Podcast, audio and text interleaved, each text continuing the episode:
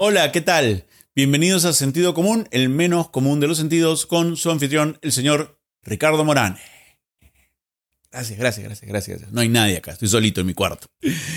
Eh, bueno, me han enviado una pregunta bien interesante y la voy a responder ahorita mismo, eh, pero primero recuerden suscribirse al canal. Eso ayuda muchísimo a que yo pueda seguir haciendo esto y, si no tan feliz, conversando con ustedes, tratando de utilizar nuestro sentido común. Así que, eh, sin más ni más, eh, mm, ¿ahí dónde estaba? Ah, acá está. Me han preguntado qué pasa después de la muerte y te voy a responder exactamente qué pasa después de la muerte, después de esto.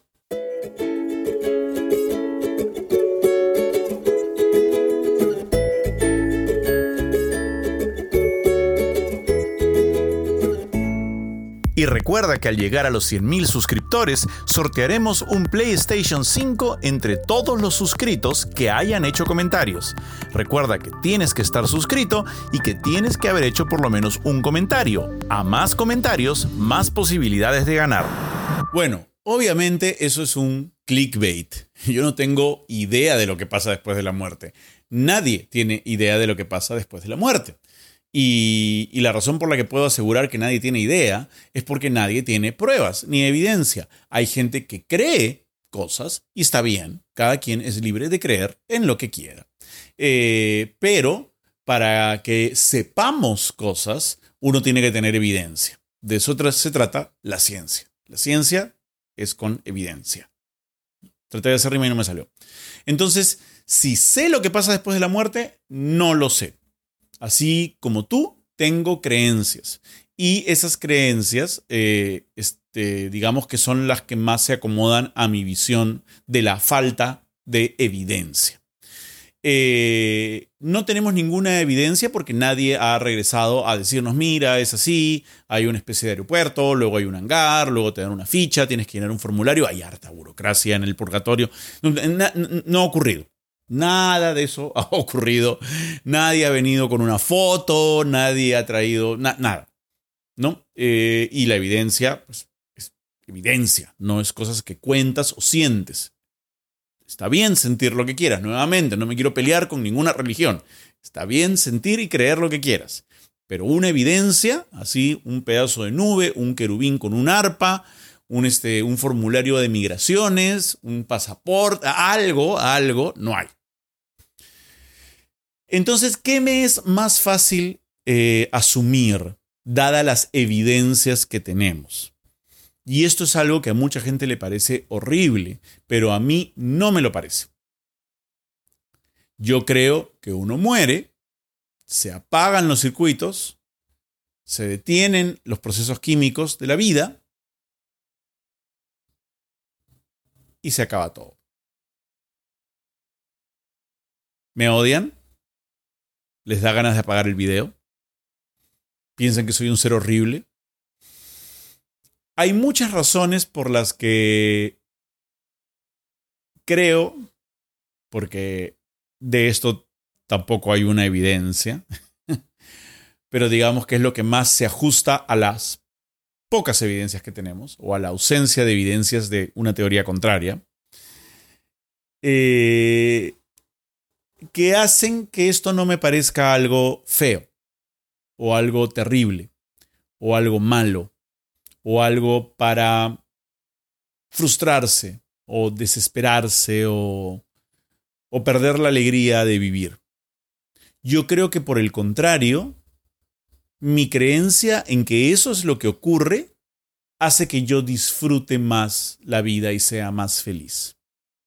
Ah, suena raro, ¿no? Por supuesto que suena raro, porque uno quiere mucho a la gente con la que comparte su vida y tener la certeza de que cuando estas personas mueran, no las vamos a volver a ver más, nunca más, es, ah, puede ser muy frustrante y muy desesperanzador para mucha gente que tiene la ilusión de volverse a encontrar con sus seres queridos. Puede ser, sí, si lo vemos desde ese punto de vista, sí. ¿Cuánto daría yo por volver a encontrarme con mi papá? No por mí, sino porque quisiera que conociera a Catalina y Emiliano. Y sí, Eso me da un poco de pena.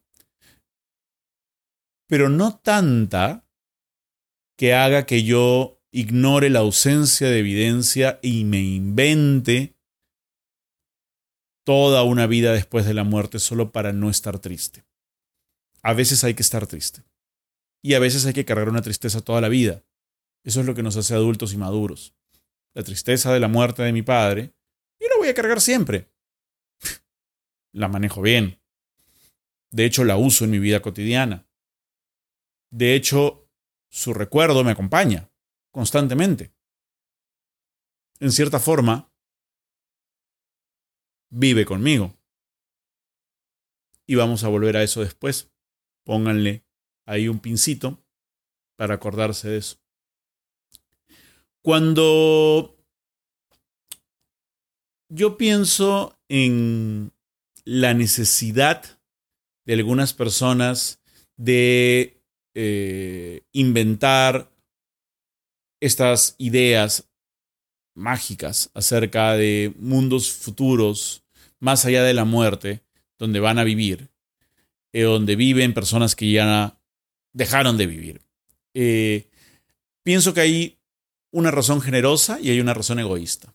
La razón generosa es el desear que nuestros seres queridos eh, sigan existiendo y sigan siendo felices. La razón egoísta creo yo que es la necesidad imperiosa de vivir para siempre. De, de alguna forma em, agarrarse con uñas y dientes a, una forma de existencia para no dejar de ser, para no dejar de estar, para no dejar de importar. Y creo que eso es un poco ego. Creo yo que algo más sano es pensar que ahí, en la muerte, acaba todo. Por lo tanto, todo lo anterior, desde el momento en que nacemos, es de suma importancia, de tremenda importancia, de un valor único, incomparable. Tú, al igual que yo, estamos hechos de moléculas eh, y de átomos eh, de carbono, hidrógeno, oxígeno y nitrógeno que salieron de explosiones en estrellas hace millones de años y se han combinado fortuitamente para crearte a ti y a mí. Y en todo el universo conocido no hay nadie, absolutamente nadie, que sea como tú o que sea como yo. No existe nadie. Nada. Ningún ser vivo, ninguna copia, ningún clon, nada. Tú eres único. Y la vida que tú llevas es única. Y si tiene un inicio y un final, es nuestra misión, nuestra obligación, nuestra, nuestro decreto, nuestro mandato supremo, hacer que lo que ocurra entre ese inicio y ese final sea lo mejor posible para mí y para los que me rodean. ¿Por qué? Porque al hacer la vida mejor para todos los que me rodean, de alguna forma ese impacto va a ser valioso. Esos que hace 100 años eran 40, 45 años y que ahora son 80, 90, 100 años de vida, sean fundamentales en la vida de otras personas que también a su vez van a tener su breve tiempo dentro de este universo. Y podemos hacerlas mejores. Es nuestra obligación, porque alguien hizo eso antes para que nuestra vida sea mejor nuestros padres, nuestros profesores, nuestros amantes, la gente que nos encontramos en el camino y que nos apoyó, que nos enseñó algo. Y esas enseñanzas, esas experiencias, esos abrazos, ese cariño, ese punto de vista, esa mirada, ese regalo que nos dan, vive en nosotros. De repente hoy día yo estoy repitiendo delante de ustedes actitudes, comportamientos, miradas o puntos de vista que yo asumí de mi padre, o de mis profesores en el colegio, o de mi psiquiatra, o, de alguien a quien leí, que a su vez lo, armó en base a cosas que aprendió de otras personas antes. Y eso que se queda aquí en la tierra en la vida de los demás y que ellos se encargarán de remezclar como una especie de sampleo de una canción de reggaetón, será heredado por otras personas que a su vez lo mezclarán y seguirá viajando por el tiempo, por la historia, infinitamente. Y esa, esa es la forma en la que vives para siempre. Esa es la única forma en la que yo entiendo la razón de ser de la vida eterna. Porque si la vida eterna está en otro lado, en otro espacio, ¿qué sentido tiene lo que estamos haciendo acá? ¿Para qué?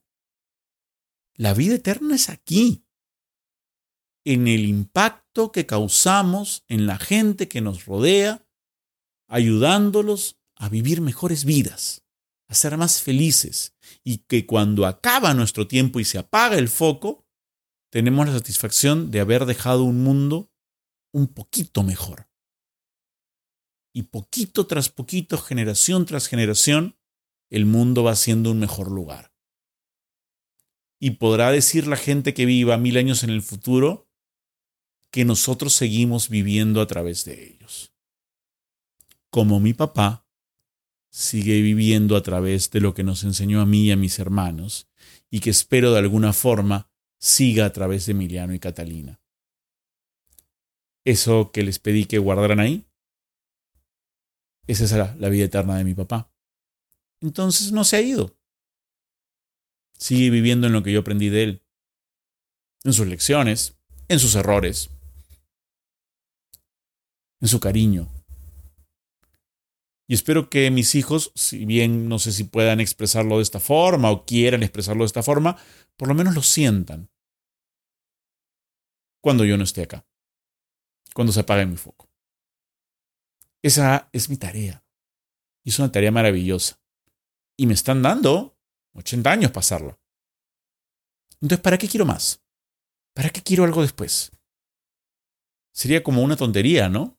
Como, vamos, vamos a volver a ver la película. Es más, vas a volver a ver la película, pero ahora la película va a durar para siempre. ¿Qué? No, gracias. Estoy contento con este tiempo que me han dado. Y te juro que voy a sacar el mayor provecho de él. Ya está. Me emocioné un poquito. Espero que les haya gustado mi respuesta, espero que les haya gustado lo que se me ocurre. Es mi sentido común, no estoy leyendo ningún libro para responderles. Suscríbanse al canal, por favor. Pueden ganar un PlayStation. Ayuda mucho que el canal crezca. Compartan estos, estos videos. Compártanos en sus redes sociales. Escríbanme en los comentarios. Mándenme más preguntas. Me encanta responder sus preguntas. Y nos vemos en la próxima.